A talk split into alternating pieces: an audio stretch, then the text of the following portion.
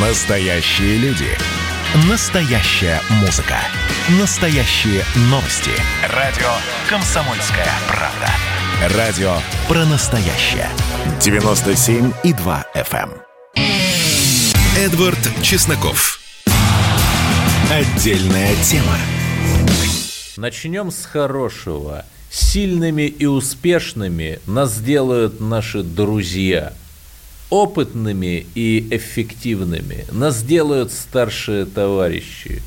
Лучшие 9 месяцев моей жизни пришлись на мою работу на радио «Комсомольская правда» в качестве напарника журналиста Олега Кашина. Он поверил в меня, он сделал так, что я стал его соведущим, и мы в течение 9 месяцев вели самую невероятную, самую острую программу, обсуждая там все, отравление Навального, расследование проекта и так далее, и так далее. И уверен, что такого Второго такого, наверное, эфира не было в России, но все, даже блистательные эфиры подходят к концу. А сегодня у Олега Кашина день рождения. Он из того поколения русских журналистов, которые умеют работать не только пальцами, но и руками.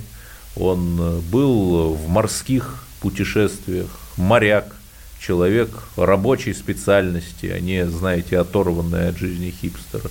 Настоящий патриот России, который не в пример многим своим либеральствующим собратьям по цеху принял русскую весну и 14 год, был и есть за русских. С днем рождения, мой дорогой старший товарищ Олег Владимирович, новых вам творческих успехов – новых эфиров и стримов. Я горжусь тем, что вы называете меня своим другом. И надеюсь, это взаимно. Но теперь о грустном. На Крым обрушился апокалипсис. И мы все наблюдали эту странную картину в духе такого древнего Рима, э, неких его императоров, которые делают странные жесты.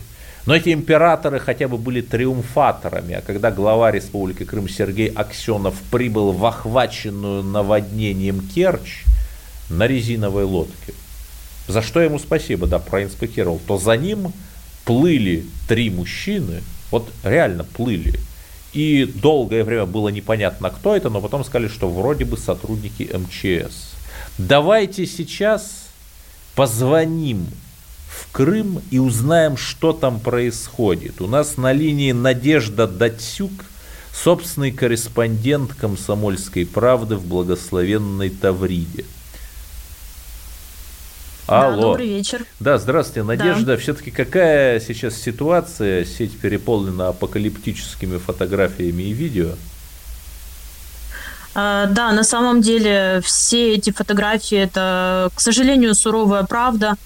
А, и до сих пор сотрудники МЧС устраняют последствия всех вот этих подтоплений, которые произошли сегодня в Керчи и в районе а также у нас э, помимо подтопления, это же еще и режим ЧС был введен. Угу. А, в частности, там были обесточены трансформаторные подстанции больше ста.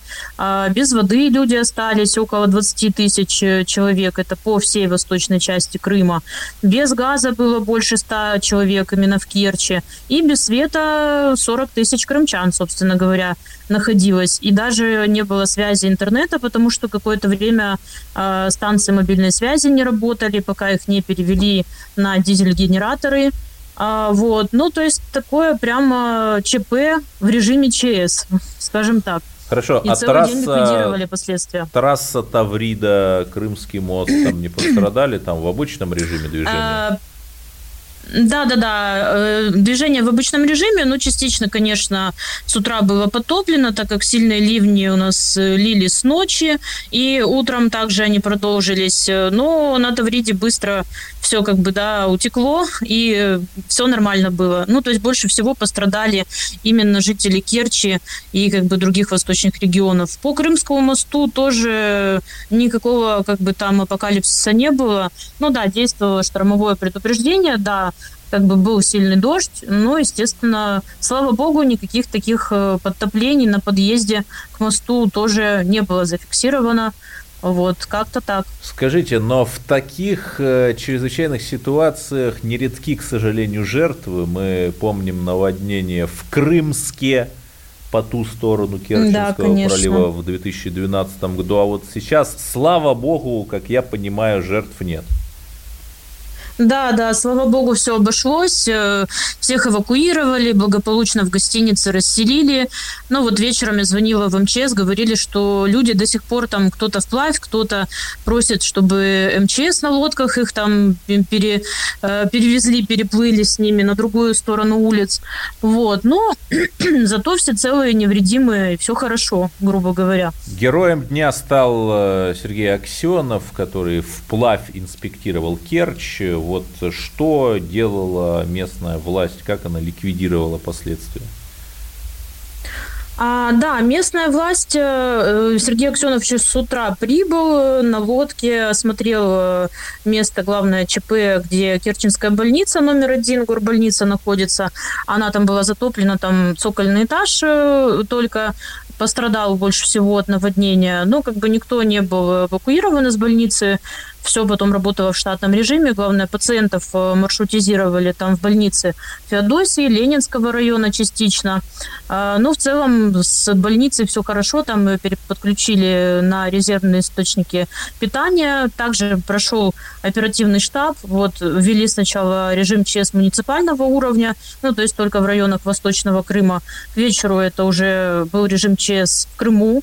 Вот. И сотрудники МЧС, соответственно, готовы и завтра тоже ликвидировать последствия непогоды, потому что наш Крымский гидрометцентр обещает, что будет еще и завтра заливать дождями, еще циклон никуда не делся, вот, грубо говоря, поэтому ожидают еще что-то, что-то, ну, может быть, и такое же, как и сегодня, но дай бог, чтобы такого не было. Да, а сами вот, вы сейчас э, где, есть. в Симферополе или вот там на восточном Сейчас, побережье? да, да, да. Угу. Э, ну вот мы в Симферополе следим за ситуацией. Там у нас есть на месте корреспондент, которая передавала нам целый день фото и видео. К сожалению, интернет у нее э, был прерывистый да. из-за того, что не было связи нормальной. Так что вот в таком да, режиме у нас на линии Надежда Датсюк, СОПКОР КП в Крыму, рассказывает из первых уст о стихийном бедствии в Тавриде. Скажите, Надежда, но ведь э, вот этот Керченский перешеек Керченский полуостров, э, он все-таки довольно далеко от основных курортных зон, да, то есть туристы-то они все больше на южном берегу, там и под Евпаторией. Ну да, достаточно далеко, но от Керчи, в общем-то, близко находится Феодосия. А, но это тоже считается курортный регион, а, как бы в Восточном Крыму.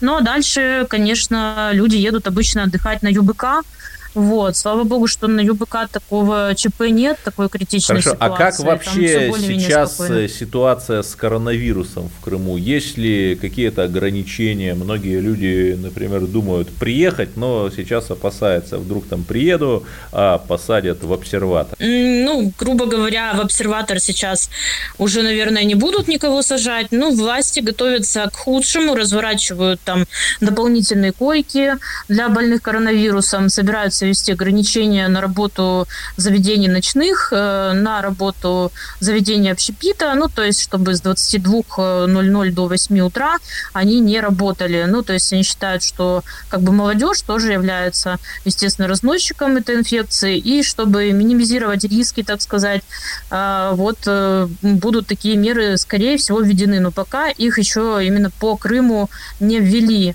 А были предложения, конечно, такие категоричные достаточно, чтобы в Крым ехали отдыхать только те, у кого есть э, уже прививки. Но это именно что предложение. Госуслуг, да. Да, но это предложение. Пока вот, вот так, в таком режиме, конечно. Понятно. А вот э, все сети переполнены, опять же, фотографиями из Анапы и Сочи, где, как в советское время, просто яблоку негде упасть на пляже. Вот э, в Крыму такой же сейчас высокий сезон – ну, знаете, да, как э, в Крыму, кстати, сезон вот именно такой достаточно горячий начался. В этом году э, раньше недели на три, наверное, ну, с учетом того, что другие Нет, ну, курорты закрыты, наверное, закрыли, внутренний туризм, да. Угу. Да, да, да. Ну, хочу сказать, что некоторые пляжи действительно уже как бы переполнены. Ну, не скажу, что прям сильно яблоку негде упасть, как в августе, например, или в конце июля, но на уровне, на уровне начала июля, наверное, да, вот до этих вот всех катаклизмов и апокалипсисов было вот так, по крайней мере, когда вот только-только потеплело, в Крыму было там до плюс 28 градусов, то уже на пляже даже которые недалеко от города, вот у нас есть в Симферополе Николаевка, это 40 километров от самого города, там уже было достаточно много людей, и купаются уже, и вода в море достаточно теплая, ну, в некоторых местах там, ну, плюс 19, э, плюс 20, это уже достаточно комфортная температура, и туристы едут, говорят, гостиницы э, заполнены где-то на 80, где-то даже и на 100% уже бронь, ну, прям зашкаливает. Да, но главное, чтобы туристы с собой коронавирус не привозили. Надежда Датсюк, корреспондент комсомолки в Крыму, рассказывала о стихийном бедствии и подтоплении в Керчи. Оставайтесь на линии, потому что в следующем блоке, к сожалению, нам придется поговорить о избиении 16-летнего петербуржца 42-летним кавказцем. Межнациональная жизнь. Оставайтесь с нами. Не бойтесь говорить правду. На радио «Комсомольская правда» стартует проект «Накипело». Каждый слушатель может позвонить в прямой эфир и за две минуты рассказать, что его волнует. Политика, экономика, соседи, личная жизнь – у нас найдется место для любой вашей темы. С вас искренность, с нас время в эфире. Каждый понедельник, вторник и среду с 11 вечера и до полуночи по московскому времени. Звоните и рассказывайте то, что накипело. Телефон студии 8 800 200 ровно 9702. Эдвард Чесноков. Отдельная тема. Младший брат госпитализирован с тремя переломами. Сломаны нижняя правая подглазница, боковая правая подглазница и правая носовая пазуха, а также многочисленные гематомы на лбу, отекший глаз. По словам врачей, есть отек сетчатки, что может привести к ее отслоению и последующей слепоте. Это то, что стало с несовершеннолетним. Это то, что стало с несовершеннолетним жителем Петербуржца, ему 16 лет, который в кавычках радостно встретил День России. В ночь с 12 на 13 июня он с товарищем проходил, да, поздно, по предпортовому проезду, это в Санкт-Петербурге такой есть, и дальше, как передает историю его сестра, пост, которая, собственно, зачитал сейчас. Я допускаю, что, возможно, родственники как-то приукрашивают, перетолковывают в пользу своего парня. Но, опять же, это версия родственников. Проходили двое представителей южной национальности, увидели серьгу в ухе парня. При этом, простите меня, а что такого в серьге, например? Моряки, которые мыс Горн огибали, в ухе серьгу носили. У казаков единственный сын носил серьгу, чтобы все видели, что он единственный сын в семье. И тут такое. Кстати, сегодня наверное, 90% парней пришлось серьгу носить как единственным сыновьям в семье. Русские перестали рожать, ну ладно. И меня вот спрашивают, Эдвард, а почему, когда происходил в чем-то похожий случай, кавказец залепил оплеуху группе малолеток в Москве, которые устроили кощунственный перформанс с иконой «Ты за кавказца», а когда кавказец избил, зверски избил вот этого 16-летнего петербуржца за серьгу, ты здесь за петербуржца и против кавказцев. Да потому что мои леволиберальные друзья, потому что важны интенции, намерения. Кавказец в Москве хотел защитить святыню, хотел сделать лучше, да, может быть неправильно, хотел что-то привнести в мир, а кавказец в Петербурге потакал лишь своей агрессии, своей алчности, своей ненависти, своей похоти. Понимаете? Это разница. Это как нож. В руках хирурга он спасает жизнь, а в руках убийцы отнимает один и тот же нож. Но ладно, давайте послушаем собственного корреспондента комсомолки в северной столице Сергея Волчкова. Здравствуйте. Добрый вечер. Что сейчас известно вот о безбиении этого подростка?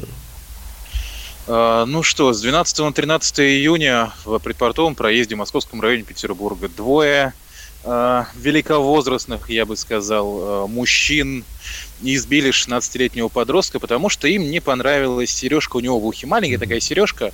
Вот, даже, в общем Вот сразу вопрос, а предпортовый, предпортовый проезд это какой-то страшный район типа Южного Бутова или нет? А, нет, в Петербурге, наверное, сейчас нет районов страшных, типа Южного Бутова, где если ты выйдешь ночью из дома, тебя гарантированно треснут по голове и отнимут бумажник. А, нет, вполне совершенно обычный, ну, даже можно сказать, спальный район. Да, понятно. Вот. После ПМЭФа всех зачистили. Так. А, тяжелые, в общем-то, несли травмы подростку, у него... Да, но я уже зачитывал это в начале, а я правильно понимаю, что вот этих вот людей задержали? Их задержали, да, уже предъявили им обвинение по части 2 статьи 213, это, напомню, хулиганство, угу. э, совершенное организованной группой лиц, и отправили под стражу до 14 августа. Да, 14 августа. Да, Обоих. Э, вот все пишут, э, что они были, ну, скажем так, э, представителями южных народов. Не, вот не это совсем правда? из наших краев. Ну да. да. То есть да, это правда. Да. Не совсем из наших. А краев. то я вот читаю а, да. заголовок Лентору: мужчина избил российского подростка из-за серьги в ухе. Как бы, ну, журналисты не могут написать, но используют вот этот вот эзопов язык. Э, генсек СССР пришел в гонке века предпоследним, да.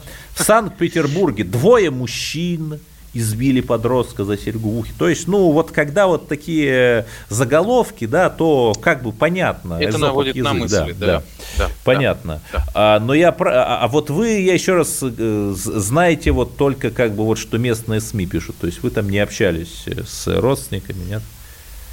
Пока, к сожалению, еще нет, но, конечно же, планируем угу. к этой истории подключиться. Угу. А вообще вот э, в том районе, в московском районе, где это произошло, далеко ли это от исторического центра и часто ли какие-то такие истории случаются? Вот я помню, буквально, может, недели три назад самокатчики тоже избили на Невском того, кто им не понравился. Да, действительно было такое. А, это ну, Петербург вообще город достаточно небольшой, поэтому это не так уж далеко от центра, но прилично, то есть пешком не дойдешь.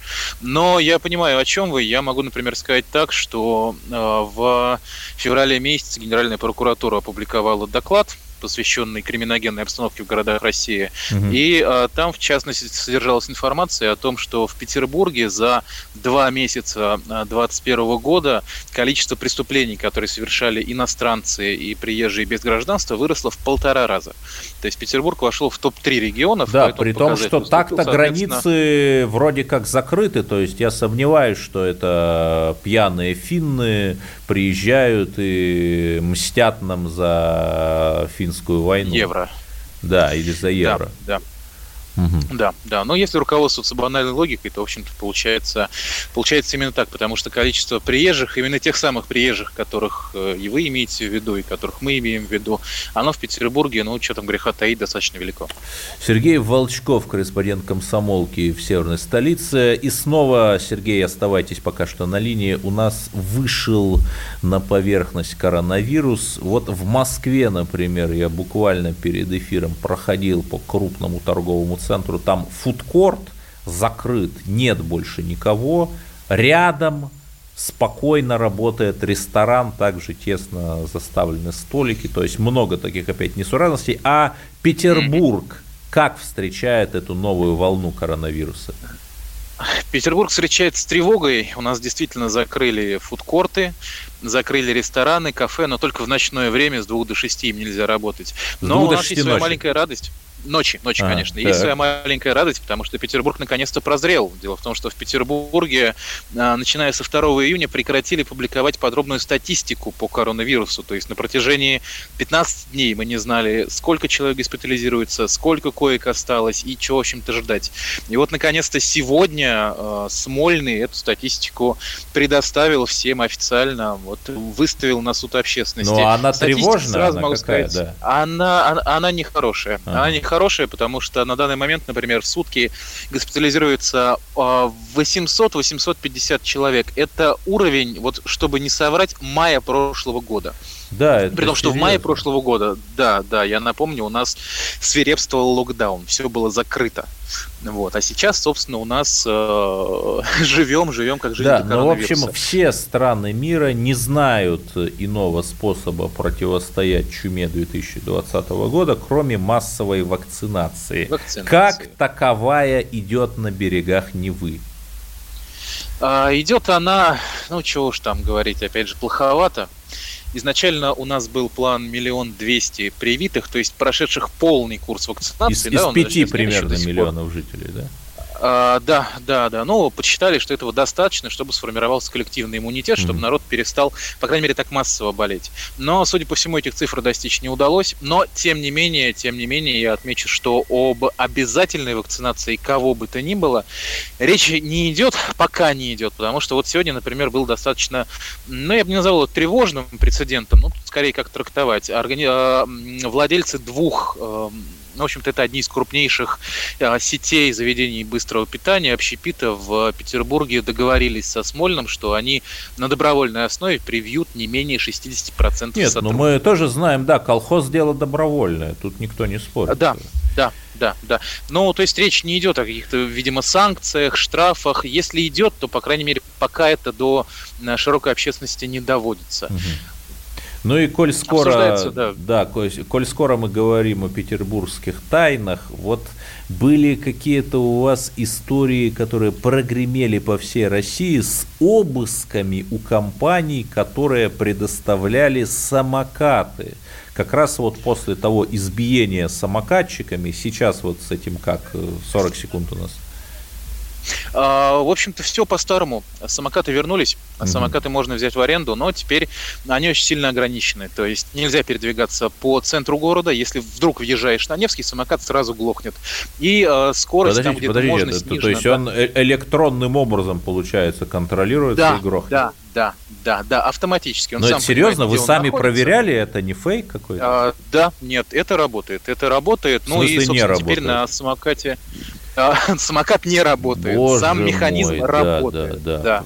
да, да. Ну... ну вот, собственно, ждем. Пока никаких аналогично громких историй не происходило.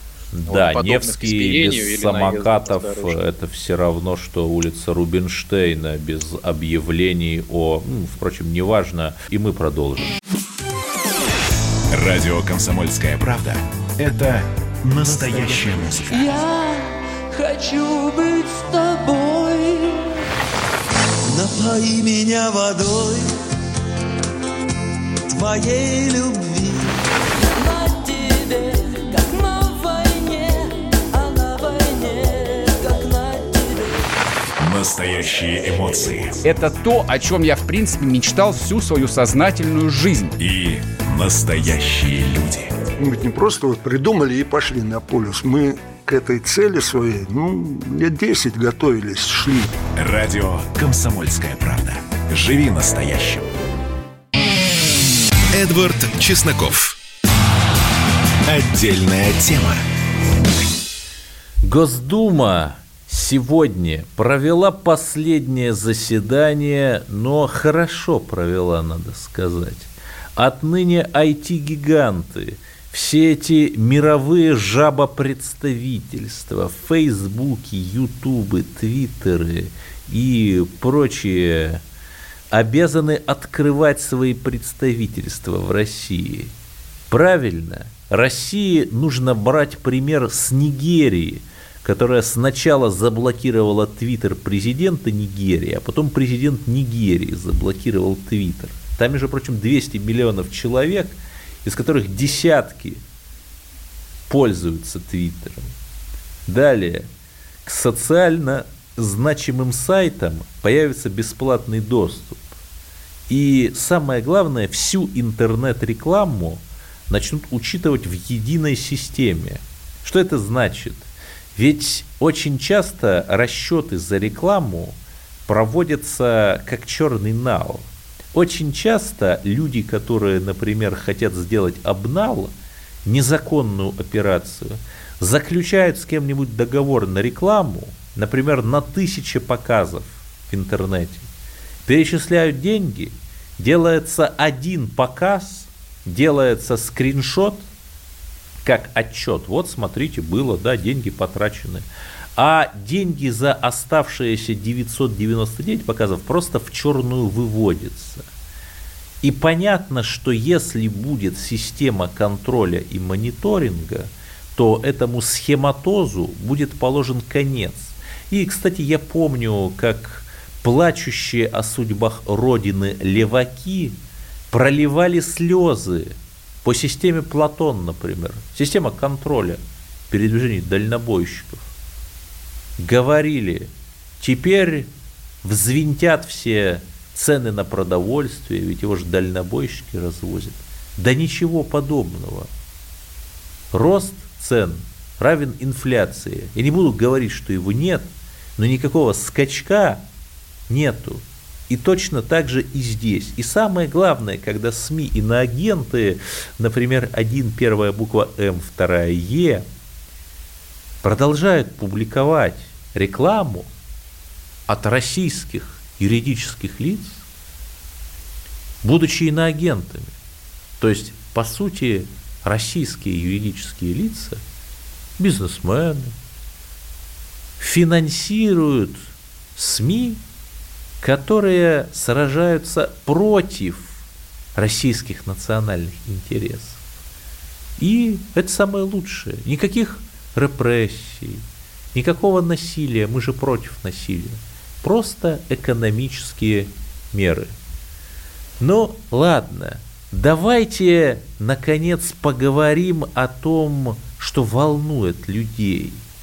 Людей волнует русская культура – это последний актив, который у нас остался. Бренд «Русский писатель» – это по-прежнему бренд, даже если это Дмитрий Быков.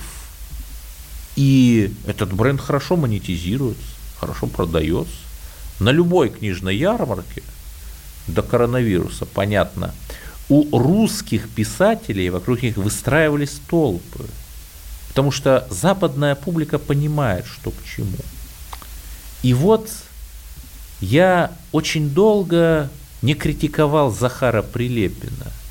Например, в 2015 году я написал в газете «Известия» эту колонку с восторженным отзывом о Прилепине. Она называлась «Захар земли русской». Я этого не скрываю – я до сих пор готов подписаться под теми словами. И я опять же не критиковал его, потому что он один из немногих, а может быть единственный, ну бесспорно большой, талантливый писатель, который после 2014 года вроде бы стал за русских, вроде бы поддерживает Донбасс. Но, знаете, меня прорвало – когда Прилепин в своем YouTube-канале наехал на кого? На Вертинского, причем отвечая критикам Ольги Бузовой в Амхате, где работает. Видимо, Вертинский, Александр Вертинский, великий русский певец Серебряного века, и не только его, тоже наехал на Бузову. Я цитирую Прилепина. В 30-е годы Вертинский был картавый исполнитель картавых богемных песен, наркоман, кокаинист, человек очень близкий к голубым лобби и голубым кругам белогвардеец, который эмигрировал с белогвардейцами и пел для всей белогвардейской сволочи, выехал за пределы советской державы. Евгений Николаевич, это Захара Прилепина так зовут. Захар это для красоты, так-то Евгений. Понимаете, в чем проблема? Что Вертинский эмигрировал не в 30-е годы, а в 20-е. Но это уж так совсем мелочи. И потом он выступал, например, в Бессарабии, гастролировал. Он вынужден был каждый день гастролировать и зарабатывать самым тяжким паденным трудом себе на жизнь, просто чтобы не умереть в голоду. Потому что в Бессарабии, как на Диком Западе, если ты плохо выступаешь, тебя могли просто пристрелить. Особенно в 21 году, сразу после гражданской. Понимаете, да? Захар Прилепин, а вот вы, вы знаете, что это такое? Впахивать, выступать за еду буквально, читать или петь свои произведения. Я не знаю, знаете ли вы это. И я опять же молчал. Я молчал, когда вы поливали грязью русскую культуру, когда вы топили заливачество. Ведь вы же патриот, как и я. Но понимаете, в чем проблема? Надо хоть кому-то, хоть однажды сказать, вы голый король российской культуры. Не русской, а именно российской. Вы повсеместный симулякр. Я бы сказал, вюсовский симулякр, если вы понимаете, о чем я. Но не будем. Ведь и с этим человеком вы тоже поссорились. В интернете, я объясню сейчас, почему повсеместный симулякр. В интернете до сих пор можно найти статью десятилетней давности Александра Бушковского под названием «Изучая патологии», где этот человек, сам имея военный опыт, анализируя ваш одноименный роман «Патологии о чеченской войне», просто сопоставляя нестыковки в деталях и военной амуниции, приходит к выводу, что, скорее всего, вашу ключевую деталь биографии, что где-то в 90-х вы сражались в спецназе в Чечне, кстати, в каком спецназе, там в спецназе ГРУ, ГШ или в спецназе Альфа, это же интересный вопрос, на него нет ответа. Вы симулировали. Но хорошо, может быть, это ложь, да, ну подайте в суд на Бушковского, покажите свою фотографию, со служивцами, например, в Чечне, там, на фоне Грозного или Шали. Ну, фотоаппараты же тогда были, да, люди же фотографировались. Назовите имена ваших сослуживцев и ваших командиров. Даже если это был спецназ, ну, 25 лет прошло, все уже рассекречено, да и в Чечне мир. Ну, опровергните, подайте в суд на этого лжеца Бушковского, да, скажите, что это все клевета, Потом роман «Обитель». Да, хороший роман, фильм по нему сняли. При этом, если посмотреть, то там буквально видно, как вот берутся куски из разных мемуаров о ГУЛАГе, в том числе там из мемуаров Лихачева и так далее. И вот так вот. Рерайтинг. Отлично, да? Еще один симулятор. Потом вы нападаете на Холмогорова и канал Царьград. Чуть ли не в каждом своем интервью это как-то у вас такое холмогоробесие началось. И при этом вы раньше работали на канале «Царьград», вели там программу. «Чай с Захаром» она называлась. Тогда вас вот этот монархизм и правый консерватизм Малафеева, когда он вам платил, вас-то не смущало? Не смущало. Первосортное приспособленчество советских подхалимов, которые ели севрюгу на банкете в доме литераторов, держа кукиш, и потом рассказывая, как они ненавидят эту советскую власть и страдают от нее. Я не вижу каких-то различий. И самое забавное, вот я посмотрел, э, партия Захара Прилепина за правду ликвидирована совсем недавно, 9 июня, просто ликвидирована. Почему? Ну, потому что ликвидировано через... То есть, простите, виноват 4 июня ликвидировано. Почему? Потому что ликвидация через слияние, потому что понятно, что без слияния со справедливой Россией электоральные перспективы были бы 0,0. Евгений Николаевич, пожалуйста, не трогайте русскую культуру, прошу вас. И давайте мы сейчас э, проведем ну, достаточно объемную беседу про о нашем будущем, в котором теперь возможно все. Раз и сделали некий прорыв. Вот сегодня мы хотим поговорить, прорыв ли это, почему так много шума. Вся страна слышала об этом. Есть те, кто смотрят в небо и мечтают о звездах. Комсомольская правда. Это радио. Эдвард Чесноков.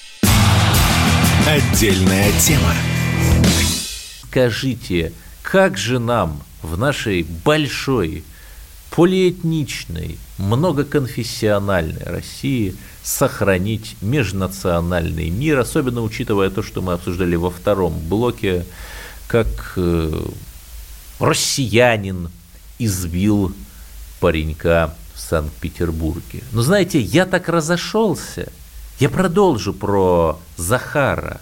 Это же должен, наконец, кто-то сказать, какой он русский патриот, в кавычках. Я никогда не стал бы этого делать, если бы Захар не наехал на Вертинского, великого, бесспорно великого, трагического русского поэта. Вот это опять цитата из его видеоблога. Вместо физического устранения Вертинского Сталин пригласил его в страну и дал возможность гастролировать.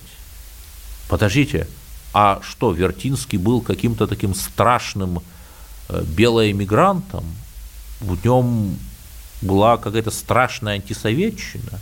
И ваших противников, получается, можно физически устранять?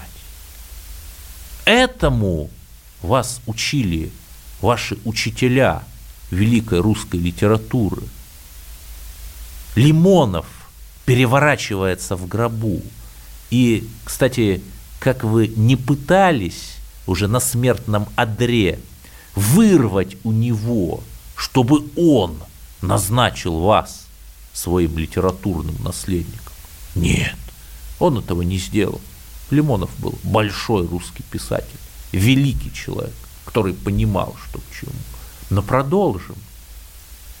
Евгений Николаевич, вам не стыдно, что в 2007 году вы стояли рядом с Навальным, учреждая движение «Народ»? Да, конечно, Навальный далеко не сразу стал тем, кем он являлся.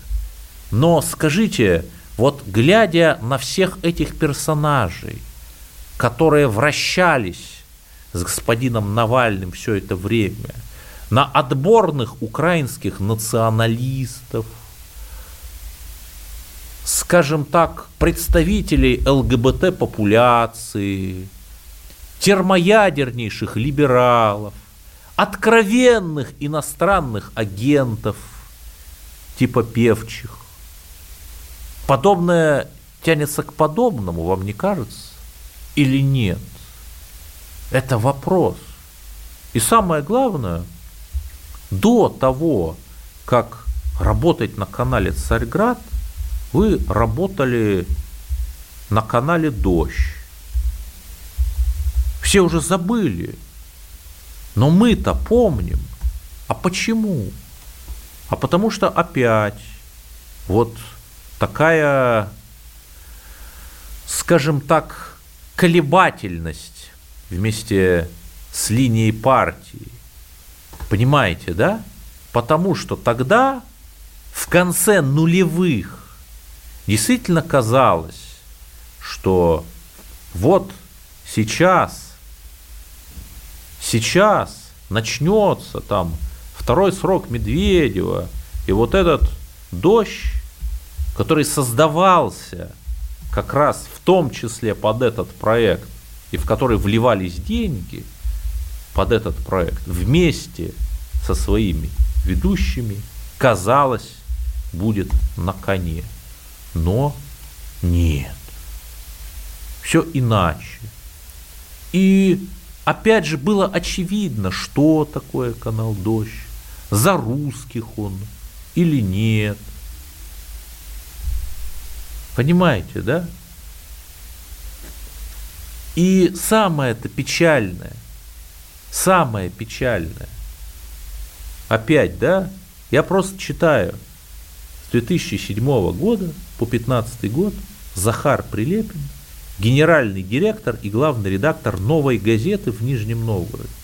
Подождите, это та самая новая газета, которая приветствует геноцид русских в Донбассе, которая таких журналистов-патриотов, как я, называет пропагандистами, которая называет простых русских парней, вырвавшихся из беспросветности в качестве вагнеровцев, какими-то кровавыми наемниками, да? Подождите, но Навальный, канал «Дождь», «Новая газета» – это ваша компания? Это ваша настоящая компания? Евгений Николаевич, вы ответьте. Это же интересно, да? Интересно. И самое это печальное, понимаете, в чем проблема? Что когда вы одновременно топите за русских и за большевиков, вы определитесь, потому что, нет, Ленин был великий человек, но это он и его преемники нарезали границы Новороссии и отдали ее Украине. Это они, большевики, нарезали из русских лоскутов, из ничего, Белоруссию. Это они проводили дерусификацию. Просто погуглите коренизация. Понимаете, нельзя быть одновременно за русских и за Донбасс и быть за большевиков. Это биполярочка. Понимаете меня? И самое печальное, самое, ваша донбасская эпопея, когда вы очень вовремя... Нет, я понимаю, почему в 2014 году вы перестроились на русскую тему, потому что оставаясь как бы в том лагере, вы все-таки умный человек, вы понимаете, чувствуете перспективу. Этого не отнять. Оставаясь в том лагере, где Навальный, Новая газета, Дождь и так далее, вы бы просто себя обрекли на полную катастрофу электоральную. Потому что, ну, один Дмитрий Быков у нас уже есть, который вот за Украинушку топит. Второго бы не потянул. Тут я вам аплодирую, тут вы исключительно вовремя перестроились. Это отлично, да. Но когда Лимонов 20 и 30 лет назад говорил то же самое, а вы так колебались, то канал «Дождь», то канал «Царьград», который вы потом стали критиковать. Ну, зачем так? Ой, ладно. Давайте поговорим о хорошем. Я вакцинировался, призываю это сделать и вас. У меня прекрасное самочувствие, видите, как прямо от души сегодня проехался. Дорогие радиослушатели, радио «Комсомольская правда». Сегодня это одна из немногих патриотических радиостанций. Слушайте ее. Эдвард Чесноков. Отдельная тема.